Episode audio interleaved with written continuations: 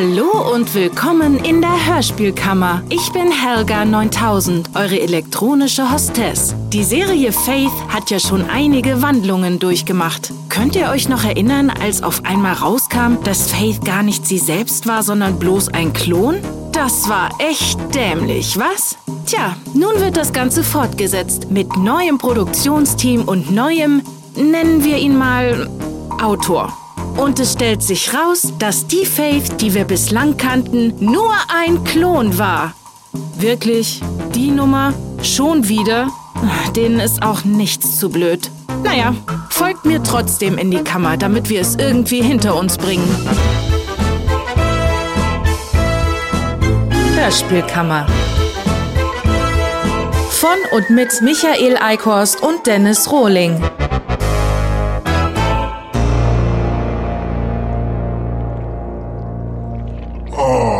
Duschek. Wie schön.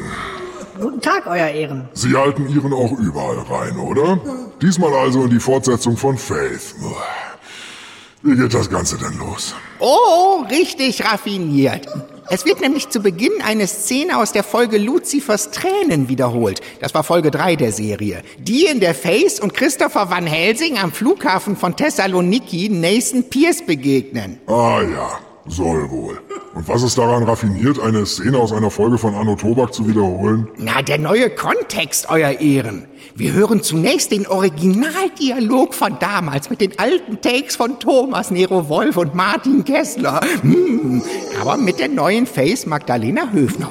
Und anstatt dass die mit den beiden anderen einen Kaffee trinkt, geht sie auf die Toilette, wo sie überwältigt und durch einen Klon ersetzt wird. Und dieser Klon kehrt dann zu Van Helsing und Pierce zurück. Was? Das heißt, Faith war dieser Logik nach ab Folge 3 der Originalserie gar nicht die echte Faith, sondern die ganze Zeit ein Klon? Genau. Das ist doch scheiße. Absolut. Hm? Und wie hat man das Problem mit der Stimme gelöst? Wie das Problem mit der Stimme? Na, wir müssen doch jetzt schlucken, dass der neue Anfang zum Kanon der Serie gehört. In dem Faith bis zu ihrem Gang auf die Toilette wie Magdalena Höfner klingt. Und nachdem sie von der Toilette zurück ist, setzt die alte Handlung von Folge 3 wieder ein. Genau. Mit dem Klon. Aber der wird doch von Nana Spiel gesprochen. Und das fällt Van Helsing und Pierce nicht auf? Ach so. Ja, das ist doof. Aber vielleicht bearbeitet Highscore Music die Unterhaltung in Folge 3 ja nochmal, um den peinlichen Fehler auszubügeln. Weiß man's? hm? Ja gut, da muss ich auch lachen.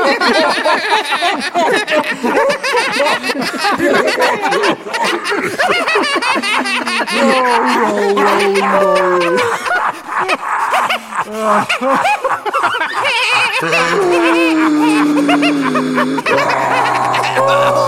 meine Herren Also halten wir fest, die vermeintlich raffinierte Idee ist gar nicht mehr raffiniert, wenn man nur fünf Sekunden lang darüber nachdenkt. Oder was sagen Sie dazu, Herr Duschek? Na was schon, dass ich keine fünf Sekunden lang darüber nachgedacht habe. Ja, klingt logisch. Wie geht's weiter? Als Faith nach der Entführung aus ihrer Ohnmacht erwacht, sitzt sie in einem Flugzeug. Bei ihr sind die beiden bewaffneten Männer und eine Frau, die offenbar die Anführerin ist. Ah ja, gut. Das sollten wir uns vermutlich anhören. Das würde ich unbedingt empfehlen, Euer Ehren. Achten Sie vor allem darauf, wie die Anführerin beschrieben wird. Sie soll eine wunderschöne Frau sein, wurde aber mit Sandra Schwittau besetzt, der deutschen Stimme von Bart Simpson. Oh, wie unpassend.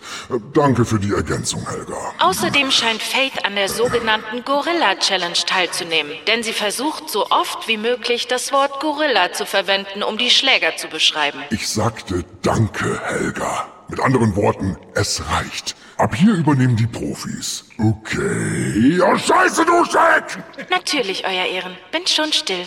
Gut. Was ist in letzter Zeit bloß mit der los? Sieh einer an, wer da vorzeitig wach geworden ist. Wir sind doch noch gar nicht am Ziel. Als ich wieder zu mir kam, blickte ich in das ebenmäßige Gesicht einer wunderschönen schwarzhaarigen Frau, deren eiskalter Blick mich frösteln ließ. Umrahmt wurde die attraktive Erscheinung, die von Kopf bis Fuß in schwarzes, eng anliegendes Leder gekleidet war, von zwei massigen, muskelbepackten Gorillas. in denen ich meine Entführer vom Flughafen wiedererkannte. Wer bist du? Was soll das alles? Und wer sind deine Gorillas? Was wollt ihr von mir? Der zweite Scherge wurde von der MP-Salve seines Kollegen blutspritzend zersiebt. Die Kugeln, die sich nicht in den Wanst des Gorillas fraßen, jagten gefährlich durch die Enge der Flugzeugkabine. Da es meine Entführer versäumt hatten, mich zu fesseln, nutzte ich das Überraschungsmoment, um aus meinem Sitz in die Höhe zu schnellen, noch bevor sich meine geheimnisvolle Kidnapperin wieder so richtig gesammelt hatte. Hier, nimm das, Handfressen. Was machst du, Schlampe? Ja. Ah, die Nutte hat mich gebissen. Ah, ah. Nicht denken, handeln. Schneller als ich selbst meinen Bewegungen folgen konnte, fuhr meine linke gekrümmte Hand mitten über das Gesicht des Gorillas und hinterließ dank meiner spitzen Fingernägel vier tiefe, blutige Furchen. Oh, ja, sicher, sicher. Was für ein Käse. Da hat Helga echt nicht übertrieben. Oh ja, Beschreibungen zum Fremdschämen und eine fehlbesetzte Schwittau. Großartig. Ach, und haben Sie eigentlich mit der Serie auch diesen ekligen Lack- und Lederfetisch von Ihrem Vorgänger übernommen, Duschek? Wie meinen Sie das? Na, Frauen in eng anliegendem Leder haben in der Serie ja Tradition. Man denke nur an diese Ersche Bet Batori in der dämlichen Märchenschlossfolge. Ich hätte gedacht, dass sich diese Peinlichkeit mit dem Autorenwechsel erledigt hätte. Naja, ich finde das eben auch geil. Bei Lack und Leder kommt der kleine Duschek in Fahrt. Ah, zu viel Information, Herr Duschek, zu viel Information. Ja, und ich bin inhaltlich nicht ganz mitgekommen. Faith ist also entführt worden und hat dann im Flugzeug einen Kampf angefangen. Warum war sie nicht gefesselt? Die Schwittau hielt das nicht für nötig. Ah ja, na da haben Sie ja mal wieder ein kniffliges Problem elegant gelöst, Herr Duschek. Danke, Euer Ehren. Und wenn ich sage elegant gelöst, meine ich natürlich stinkend faul gelöst. Okay. Aber das ist bei Ihnen ja auch nichts Neues.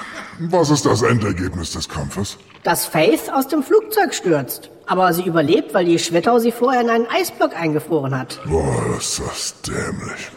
Und wie geht's dann weiter? Jahre später wird der Eisblock von zwei Männern entdeckt, einem emeritierten Professor und seinem nerdigen Sohn. Die beiden peppeln Faith auf, die sich nicht daran erinnern kann, wie sie heißt und wo sie herkommt. Und die eines Tages herausfindet, dass ihr die Männer bestimmte Informationen vorenthalten haben. So, so. Dann wollen wir doch mal hören, auf welch ausgeklügelte Art Faith das herausfindet. Etwas braute sich zusammen und ich war mit der Erinnerung an mein bisheriges Ich kein Stück weitergekommen. Das sollte sich jedoch mit einem Schlag ändern, als ich zufällig ein Gespräch zwischen dem Professor und seinem Sohn belauschte. Ich hab's gewusst. Dieses Mädchen ist der Beweis. Die Messungen sind untrüglich. Es gibt sie wirklich, die Metawesen. Sie besitzt Fähigkeiten, von denen wir Normalsterbliche nur träumen können. Du hast es doch selbst bemerkt und mir von ihrem erstaunlich schnellen Reaktionsvermögen beim Gaming erzählt. Das kam dir doch übermenschlich vor, oder? Ja, sicher. Die Nummer? Ernsthaft? Ein zufällig belauschtes Gespräch? Etwas Besseres ist Ihnen nicht eingefallen, Duschek? Wieso? Was spricht denn dagegen? Dass das die simpelste und bequemste Lösung ist, die Sie wählen konnten. Faith muss nichts machen, nichts recherchieren und nicht klug sein. Sie ist einfach nur zur richtigen Zeit am richtigen Ort und bekommt dann alles minutiös vorgekaut, weil die anderen Charaktere ihr wie auf ein geheimes Kommando hin alle Stichwörter liefern, die sie braucht. Das ist doch absolut unrealistisch und krampfig. Und es klingt auch scheiße. Gibt schon akustisch reizvolleres, als minutenlang so eine halblaute Unterhaltung mit anhören zu müssen. Einspruch! Warum sollte sich mein Mandant denn etwas Pfiffigeres ausdenken? Davon hat er doch nichts. Sie meinen, weil die Produzenten das gar nicht von ihm erwarten. Genau. Und die Hörer scheinen auch keinen Wert darauf zu legen. Für die kann es doch gar nicht plump genug sein. Ja eben. Wozu soll ich mich da anstrengen? Nun, wie wäre es mit sowas wie eigenem Anspruch? Oder Autorenehre? Okay. Keine Ahnung, was das ist, aber ich kann's ja mal recherchieren. Sehen Sie, mein Mandant ist durchaus bereit dazu zu lernen. Hm. Oder ich schreibe in der Zeit stattdessen eine neue Folge Offenbarung 23. Ja, ich glaube, das ist besser. Ja, oder er lernt nicht dazu. Äh, wobei, es ist nicht so, dass sich Herr Dusche gar keine Mühe geben würde. An manchen Stellen merkt man regelrecht, dass sie ihm wichtig waren. Ach ja, an welchen denn? Hm? Ja, zum Beispiel immer dann, wenn es darum geht, wie heiß die Lütte Face ist. Dann ist er ganz in seinem schmierigen Element. Nehmen Sie nur die Szene in der Kneipe in Kanada. Äh, ungern. Hm? Aber gut, nehmen wir sie. Ich verschwand schnell Richtung stilles Örtchen, von aufmerksamen, unverhohlen, lüsternen Blicken begleitet. Also entweder sah ich wirklich so gut aus, oder in diesem Dorf herrschte ein bedenklicher Frauenmangel. Ah, Face, da bist du ja wieder. oh, was für eine Schönheit. Ihr Anblick hat mir soeben diesen bisher nicht wirklich erfreulichen Tag gerettet, Miss. Danke sehr. Aber sagen Sie mal, dürfen Sie einer Frau überhaupt solche Komplimente machen, solange Sie im Dienst sind, Sheriff? Wir sind hier auf dem Land. Da sehen wir das alles nicht so eng. Und außerdem sind hier die Portionen größer. Ja, Wahnsinn. Das hat natürlich noch gefehlt. Faith, die von lauter Kerlen angegeilt wird, ist ja widerlich. Vor allem, ist sie nicht minderjährig? Die geht doch noch zur Schule, oder? Ja, dachte ich auch erst. Aber es wurde ja gesagt, dass seit der Flugzeugentführung einige Jahre vergangen sind, die sie in dem Eisblock eingeschlossen war. Ach so. Also ist sie offiziell erwachsen, aber vom Gemüt her noch ein unreifer Teenager. Hat trotzdem leichte Pädo-Vibes, oder? Finde ich auch, Herr Staatsanwalt. Und ich auch. Tja, nur der. Also, Herr Duschek, lassen Sie das. Okay. Nun gut, wo sind wir inhaltlich? In Kanada, Euer Ehren. Der Professor, Face und Dexter wurden gerufen, um den Sasquatch zu bekämpfen. Das ist die kanadische Variante des Bigfoot. Aha. Und warum wurden die gerufen? Hm? äh, unklar. Es ist wohl bekannt, dass sich der Professor mit solchen ungewöhnlichen Dingen beschäftigt. Und der nimmt Face mit, um bei der Gelegenheit ihre besonderen Fähigkeiten zu testen. Wir haben ja schon gehört, dass sie voll die krassen Reflexe hat. Vor Ort treffen sie sich dann mit dem Sheriff. Ah, diesen riemigen Typ, der Faith so widerlich angegraben hat? Mhm, genau dem.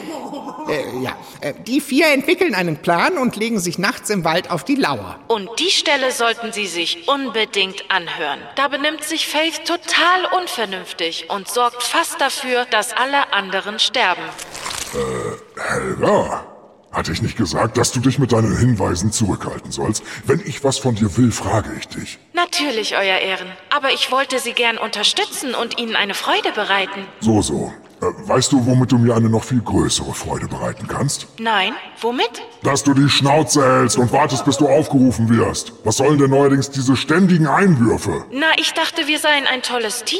Ähm, sind wir ja auch. Und unser Teamwork sieht so aus, dass ich die Verhandlung leite und du immer dann was sagst, wenn du darum gebeten wirst. Ist das ein Kompromiss? Natürlich, Euer Ehren. Gut. Langsam wie Kaugummi schien die Zeit zu verstreichen. Und eine innere Unruhe trieb mich schließlich an, etwas ganz und gar Unvernünftiges zu tun. Face, was machst du? Bleib in Deckung. Mal ehrlich, Professor, Sie haben doch behauptet, dass ich über besondere Kräfte verfüge, oder? Vielleicht reagiert ja dieses Geschöpf darauf und kommt aus seinem Versteck, bevor mir die Füße einschlafen. Das ist doch irre. Bleib hier, Face. Ich verlasse mich darauf, dass Sie mit Ihrem Betäubungsgewehr umgehen können, Josh. Der Sasquatch wird Ihnen nichts tun. Das verspreche ich Ihnen. Ja, ja, ja, ja, ja, ja, das versprich mal. Idiot! Ähm, Herr Duschek, Sie haben keine Ahnung, wie solch ein Betäubungsgewehr funktioniert, oder? Wie meinen Sie das, Euer Ehren? Nun, es ist ja nicht so, dass man auf das Tier, oder in dem Fall den Sasquatch, schießt und der dann sofort betäubt ist. Das Mittel braucht ja eine gewisse Zeit, bevor die Wirkung einsetzt. Schauen Sie mal. Ja. Euer Ehren, woher haben Sie denn dieses Betäubungsgewehr? Genauso plump lasse ich meine Figuren auch immer beschreiben, was im Hörspiel passiert. Hm? Wenn Sie das Gewehr auf mich richten, könnte ich von einem Schuss getroffen werden. Ach was. Ah, sind Sie verrückt? Sie haben mir einen Betäubungspfeil ins Bein geschossen. Oh Gott! Oh, das zickt aber. Aua! Sehen Sie, der Verteidiger ist noch bei Bewusstsein und tobt herum. Nur ganz langsam wird er müder. Oh, ich werde ganz langsam müder. Aber er ist noch klar bei Verstand. Aber Ich bin doch klar bei Verstand! Das sind nicht die Droiden, die ihr sucht. Äh, das sind nicht die Droiden, die wir suchen. Eine Star Wars-Anspielung. Au! Oh. Und in dieser Zeit würde das Viech im Hörspiel die hilflose Faith schön tot machen. Zumal es durch den Betäubungspfeil im Arsch umso wilder sein dürfte. Und das alles natürlich unter der Voraussetzung, dass Sheriff Delaney es auch wirklich trifft. Nachts im Wald während eines Kampfes. Mit anderen Worten, was für ein bemerkenswert dummer Plan. Einspruch. Vielleicht soll Face ja dumm sein. Und alle anderen Anwesenden auch, oder was? Nee, der einzig Dumme sitzt neben ihnen auf der Anklagebank. Naja, und ein weiterer Dummer sitzt neben Herrn Duschek. Hä? Das kann ja gar nicht sein. Neben dem Duschek sitzt doch gar keiner. Also, außer mir. Also, ich verstehe. Moment, das, das war ja gemein. Aber gerecht. So, jetzt wirkt die Betäubung. Wird Faith denn für ihre Dummheit bestraft? Ja, irgendwie schon. Was heißt das? Werden Sie mal konkret, du Jack. Sie hat den Sheriff falsch eingeschätzt. Delaney ist in Wirklichkeit ein Werwolf. Er verwandelt sich, setzt den Professor und Dexter außer Gefecht und stürzt sich auf Faith. Ah, endlich passiert mal was. Hören wir da also rein. Die Wolfsbestie erhob nun ihren rechten Arm zum tödlichen Schlag. Das war's. Das war mein Ende.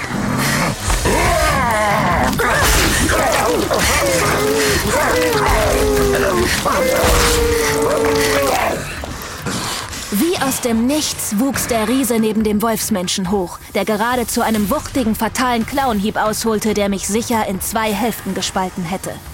Das war meine Rettung. Rettung in letzter Sekunde. Aber wer, wer hatte mich gerettet? Ein Ungetüm, das noch behaarter war als der Werwolf und wie sich schon nach wenigen Sekunden Monstergerangel herausstellen sollte, auch kräftiger. Die Wolfsbestie verwandelte sich zurück in einen Menschen. Mein Atem stockte. Ich konnte nicht glauben, was ich sah.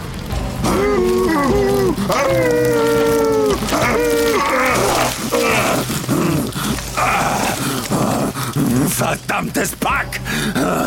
Diese verdammte Bestie! Mein Arm! Mein Arm! Nein! Nein! Josh Delaney! Mein Gott! Sie? Sie sind der... Faith! Wir sind noch nicht fertig. Ich werde mich rächen. Hörst du? Ich werde dich dafür bestrafen. Verdammte Hure. Elendes Dreckstück. Ja, ja, ja. Sicher, sicher. Fass mal den kleinen Verteidiger Also fassen wir zusammen. Faith hat die Scheiße im Wald überlebt, weil der Delaney-Werwolf von einem anderen Wesen vertrimmt wurde. Und mit eingekniffenem Schwanz noch ein paar blöde Schimpfwörter losgeworden ist. Ich nehme an, das große Viech war der Sasquatch. Genau. Ja, gut, dass der das Quatsch bereits im Namen hat. Das war nämlich großer Käse. Käse, Euer Ehren? Ja, Käse, Herr Duschek. Hören Sie schlecht. Zwei Monster, die sich im Wald bekämpfen. Sind wir jetzt in einem Godzilla-Film gelandet oder was? Wer will denn das hören? Okay. Und was ist jetzt mit dem Professor und seinem Sohn? Sind die tot? Nein, nur ohnmächtig. Wieso? Warum hat der Werwolf die nicht getötet? Keine Ahnung, die müssen doch nicht gleich sterben. Aber warum denn nicht? Weil das die jungen Hörer an den Geräten verängstigen könnte, oder was? Ich dachte, sie machen eine Fantasy-Serie für Erwachsene und keine für Kinder. Also wirklich, Duschek. In jeder Netflix-Serie wären die beiden definitiv tot. Und zwar aus mehreren Gründen. Erstens, um die Gefährlichkeit des Gegners zu vermitteln, der seine Opfer natürlich nicht bloß K.O. schlägt, sondern kaltblütig ermordet. Zweitens, weil die beiden Eumel ihre Funktion in der Handlung erfüllt haben. Sie waren kurze Zeit wichtig, um Faith zurück ins Leben zu holen und zu pflegen. Jetzt haben sie ihre Funktion erfüllt und die beiden farblosen Nulpen haben ihre Schuldigkeit getan. Und drittens, um Faith nachhaltig zu beeinflussen. Sie muss ihren Verlust verarbeiten, den sie auch noch selbst durch ihre Dummheit Dummheit verursacht hat. Und sie steht ganz allein da. Das ist doch spannend. Dass sie stattdessen mit den nur kurzzeitig ausgenockten Äumeln wieder nach Hause tuckert, ist nicht spannend. Verstanden? Nicht im geringsten, Euer Ehren. Hallo, Lady Bedford. Auf der Seite ist doch gar kein Code, Mr. Portman.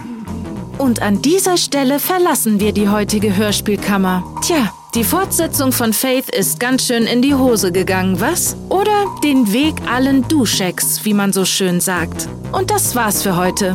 Tschüss und bis bald, eure Helga 9000.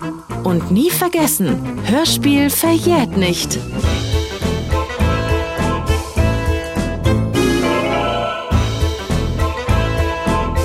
Hörspielkammer.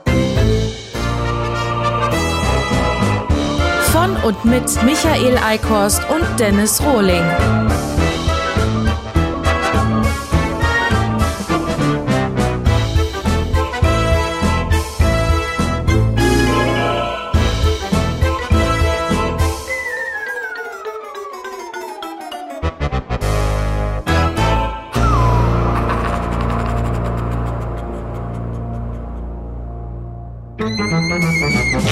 Diesmal also in die Fortsetzung von Faith. Wie geht das Ganze denn los? Schissen. Na, der... Entschuldigung. Na, der neue Kontext, Euer Ehren. Ach, und haben Sie eigentlich mit der Serie auch diesen ekligen Lack- und Lederfisch von... ja klar, dieser Lederfisch. Kennt jeder? Das ist, da- das ist das Original von Babylon Berlin, ne? Der geile Genau. Lederfisch. Und die Hörer scheinen auch keinen Wert darauf zu legen. Für die kann es doch gar nicht plump genug sein. Ich bin der Anwalt der Kleinen. Kleine Arschlöcher. ne? Ja. Zum Glück hat zu diesem Zeitpunkt leider ja mittlerweile nicht mehr die Gisela Drowe äh, noch gelebt und dann haben wir gesagt, dann muss die natürlich auch dabei sein. Zum Glück leider ja nicht mehr. Das ist auch sehr zur Ewigkeit. Die vier entwickeln einen Plan und legen sich nachts im Wald auf die Lauer. Ja, auf Face. ja, legen sich auf Face. ja, ja. Okay. naja, und ein weiterer Dummer sitzt neben Herrn Duschek. Ach so, so einer. Der letzte. letzte vom alten Take-Ensemble. Hallo, Lady Bedford. Auf der Seite ist doch gar kein Code, Mr. Portman. Und so weiter.